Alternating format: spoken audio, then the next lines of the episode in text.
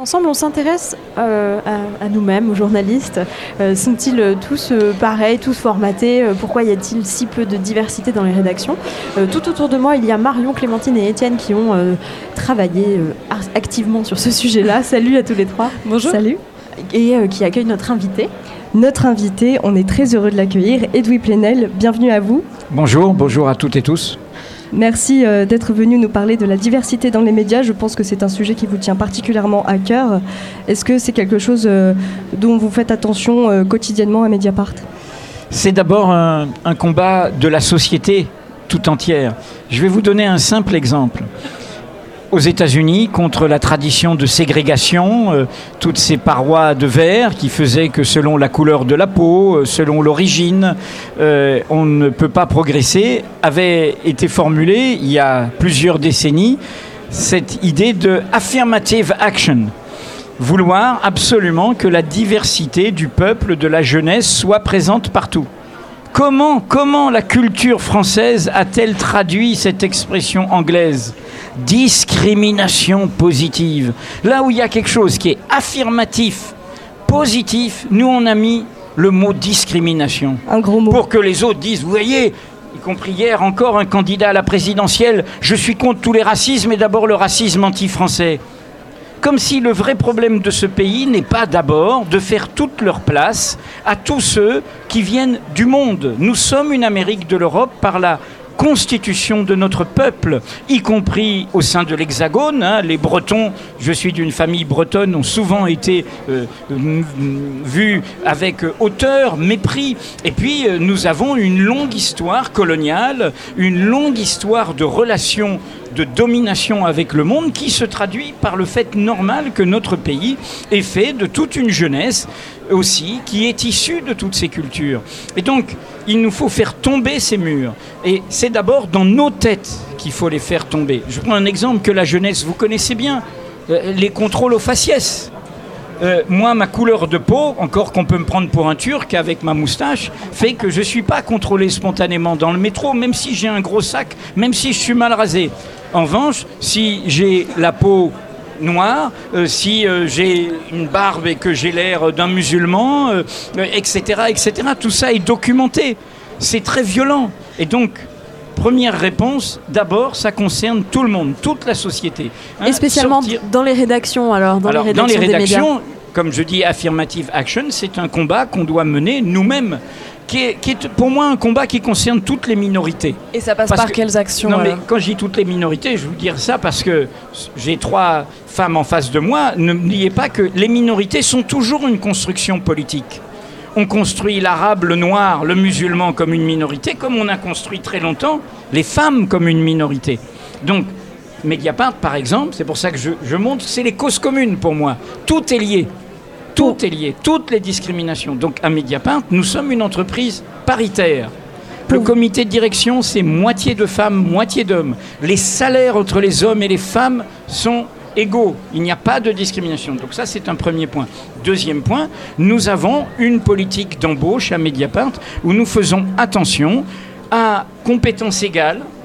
Eh bien, nous faisons le choix de donner leur chance à des consoeurs, à des confrères qui euh, montre cette diversité. Le social à Mediapart, il y a Mathilde Goanek qui est une, qui est une bretonne, il y a Dan Israël qui est d'une famille euh, juive euh, euh, d'Alsace, et puis il y a Rachida El Azouzi qui était dans la PQR et qui a voulu venir à Mediapart et dont le père était ouvrier dans le Massif central. À Mediapart, il y a Faiza Zerouala qui s'occupe de l'éducation. Et elle a fait ses classes où Au Bondi Blog. C'est là qu'elle a commencé. Le Bondi Blog, dont nous sommes partenaires, et avec qui Mediapart a fait mercredi soir, vous pouvez la revoir euh, en accès libre sur YouTube, toute une soirée sur les quartiers populaires, avec euh, euh, Nassira El Moadem, avec l'ensemble de l'équipe du Bondi Blog. Alors justement, ça tombe bien que vous parliez du Bondi Blog, parce qu'on a considéré en faisant un petit peu nos recherches que c'était un des médias qui avait cherché à donner leur voix justement à des publics peu représentés dans les médias, et c'est notamment ce à quoi s'est intéressé Étienne. Effectivement, Marion, je me, suis, euh, je me suis posé la question du manque de diversité au sein des, rédactions dans les médias. Euh, même, si, euh, même si les statistiques n'existent pas, on suppose que ces élèves viennent tous du même milieu social, tous des mêmes écoles et surtout très peu de gens issus de l'immigration. Une situation que dénonce Nassira El Moadem, rédactrice en chef du Bondi Blog. Alors je suis donc avec Nassira El Noadem, euh, rédactrice en chef de Bondi Blog. Bonjour. Bonjour. Alors, euh, alors première question, euh, est-ce que vous observez une part de diversité dans les rédactions et est-ce que c'est visible? Euh, oui, il y, a, toujours de la diversité dans les rédactions. Euh, après, euh, tout dépend euh, de ce qu'on met derrière le mot diversité. et on va dire que non, ce n'est pas suffisant. Il y a des gens qui ont des, origines immigrées, comme moi ou comme d'autres. Si on parle diversité, on peut aussi parler des personnes handicapées. On peut aussi parler, pourquoi pas, des femmes quand il s'agit euh, des postes à responsabilité, parce que des femmes dans les rédactions, il y en a beaucoup, mais dès qu'il s'agit de regarder euh, celles et ceux qui encadrent les, équipes de rédaction, les rédacteurs en chef, euh, les directeurs de rédaction, les femmes sont quand même beaucoup moins, beaucoup moins présentes. Donc c'est voilà, complexe, c'est-à-dire que oui, on ne peut pas dire qu'il n'y a aucune personne issue de la diversité dans les rédactions, mais il y en a beaucoup trop peu.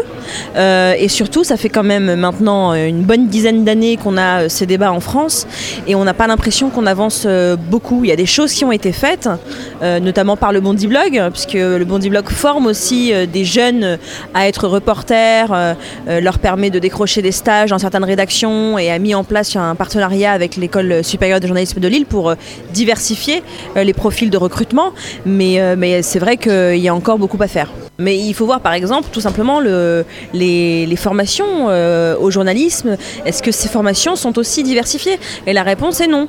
Il y a encore euh, beaucoup euh, d'homogénéité à la fois sociale, à la fois culturelle, qui fait que cette diversité, déjà à la base, elle n'existe pas tellement. Donc on ne pourra pas ensuite la retrouver dans les rédactions si celles et ceux qui sont formés à ce métier ne sont pas issus de catégories sociales modestes, ouvrières, employées euh, ou d'origine culturelle euh, divers- diverses.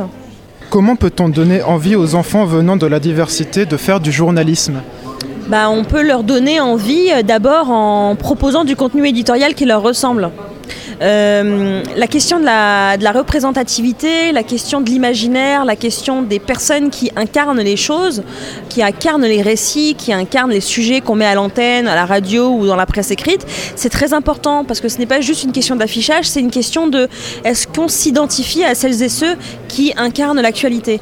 Et si celles et ceux qui incarnent l'actualité que ce, sont les, témoins en fait de nos reportages, de nos sujets, ne correspondent pas à une partie de la population, bah, ils auront du mal à s'identifier et donc du- ils auront du mal à s'imaginer pour voir un jour euh, faire ce métier. Donc c'est très important que euh, les reporters, les reportages surtout, collent au maximum de la réalité de ce pays. D'abord parce que c'est notre mission première de raconter la société, mais aussi parce que c'est une question aussi de, de- d'identification, de, nécessité que les gens s'identifient et se reconnaissent euh, dans ce qu'on leur propose. Voilà, donc c'était Nassira El Moadem, rédactrice en chef du Bondi Blog au micro d'Étienne. Euh, et du Vénal, est-ce que c'est pas justement un de nos problèmes en ce moment, la représentativité, le fait que les gens se reconnaissent pas forcément dans les médias qui leur donnent de l'information, qui leur parlent de société, euh, et, du coup que la confiance dans les journalistes euh, diminue un petit peu? Vous avez entièrement raison. La crise politique, la crise démocratique dans notre pays, c'est une crise de représentation vis-à-vis de nos représentants, mais qui inclut la perte de confiance dans les médias parce qu'ils ne nous représentent pas. Il y a deux sens de la représentation. Il y a le vote, je choisis un député, un maire, mais il y a aussi comment on me représente dans les médias. Il y a un exemple parfait qui a été montré par le Bondi Blog. Au journal de France 2, le service public, il y a eu une émission qui a été au cœur du débat politique, enfin un reportage sur à Sevran, en Seine-Saint-Denis, il y a un café où les femmes n'ont pas le droit de venir. Pourquoi? Parce que ce sont des musulmans, des barbus, les femmes n'ont pas le droit de venir. Et donc tout de suite, ah, vous vous rendez compte? L'interdiction, la violence faite aux femmes, le machisme, la misogynie. Et puis, cette stigmatisation, du coup, à nouveau, des musulmans, etc. Qu'a fait le Bondi Blog? Ce reportage était une caméra cachée faite par des militantes, pas par une journaliste. Et la journaliste l'a pris tel quel. Le Bondi Blog, ils ont été dans le café. Ils ont été quatre fois.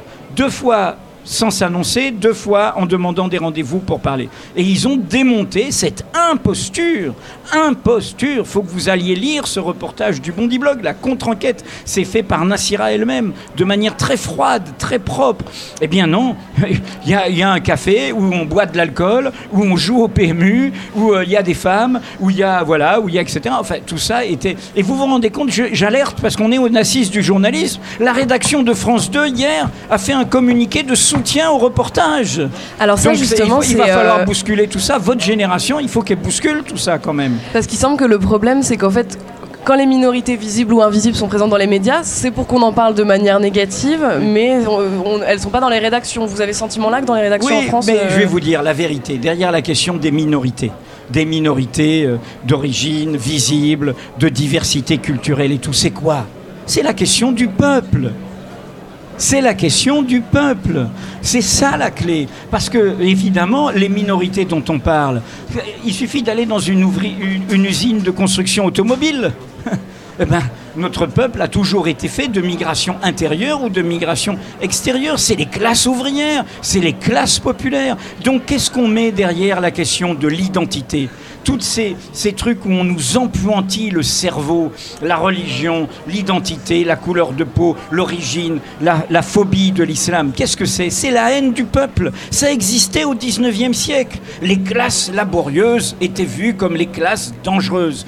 Donc ce qu'on doit mener comme combat, et en ce sens c'est un combat des causes communes, c'est pas seulement le combat de telle ou telle minorité, c'est le combat de l'égalité. Est-ce que la problématique est la même justement pour toutes les minorités? Parce que ce que vous dites là, est-ce que ça s'applique aux personnes en situation de handicap par exemple? Mais bien sûr aussi, bien sûr, j'ai oublié de le dire à Mediapart, dans les correcteurs de Mediapart, il y a une des postes de correction qui est à quelqu'un qui est en situation de handicap.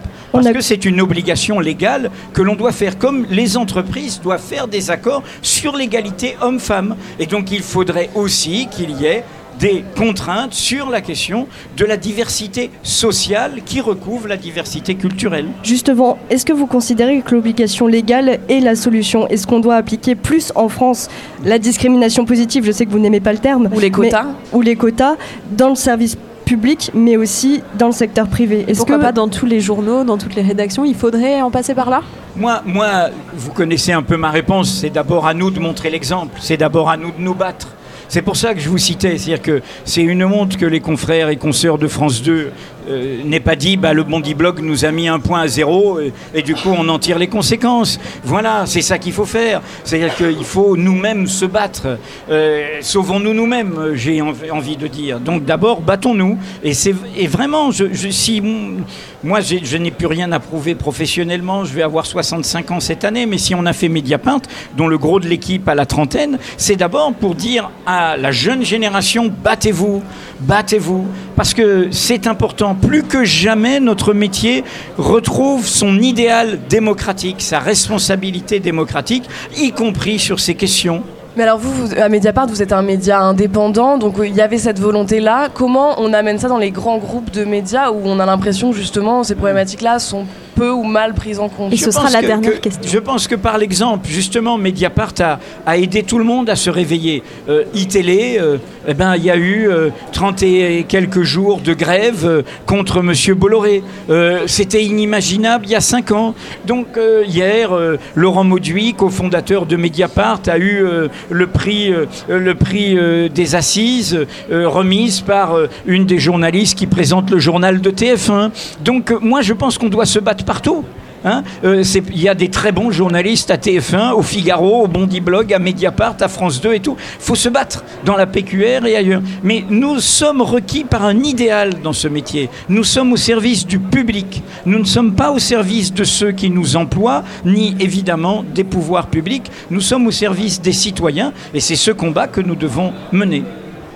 Et ben ce sera le mot de la fin. Alors Edwy Plenel, merci beaucoup. Merci à vous et tenez bon, tenez bon.